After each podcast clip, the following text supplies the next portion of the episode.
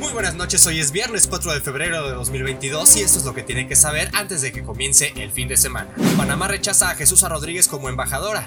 Rosario Robles continuará en prisión. Con limitaciones va revocación de mandato. Hoy fue el Día Mundial contra el Cáncer y los indicadores de la pandemia. Muchas gracias por acompañarme, yo soy Fernando Moctezuma Ojeda y aquí comenzamos.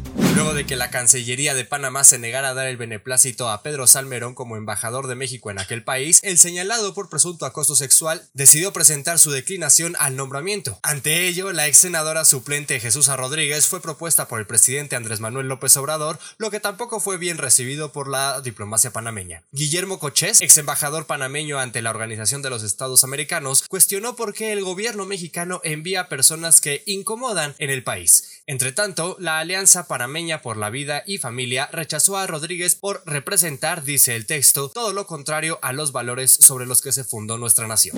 Por otro lado, un juez federal resolvió que la exsecretaria de Desarrollo Social en el periodo de Enrique Peña Nieto Rosario Robles seguirá bajo el proceso penal por el delito de ejercicio indebido del servicio público por omisión, por lo que continuará en prisión. Lo anterior fue determinado por el juez al asegurar que, de acuerdo con el Código Penal Federal, el delito que se imputa sigue vigente y por lo tanto resulta improcedente el ejercicio de control difuso, es decir, la revisión de la medida cautelar en contra de la exfuncionaria. Cabe destacar que el 30 de diciembre del año pasado se ratificó la prisión preventiva como medida cautelar por el caso de la estafa maestra.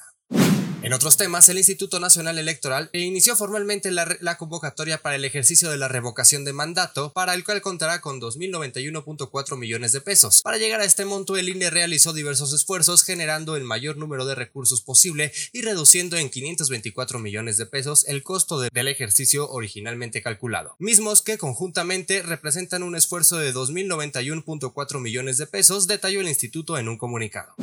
Ya casi para despedirnos le platico que hoy se conmemoró el Día Mundial contra el Cáncer, por lo que los principales edificios y monumentos de distintas ciudades lucieron de rojo. En México esta enfermedad es la tercera causa de muerte y de acuerdo con información del Instituto Nacional de Cancerología, cada año se detectan en promedio 195 mil casos de tumores, de los cuales alrededor de 30 mil corresponden a cáncer, de, mama y 27 mil a próstata, seguidos del cáncer de colon, linfomas, tiroides, cérvico-uterino y pulmón.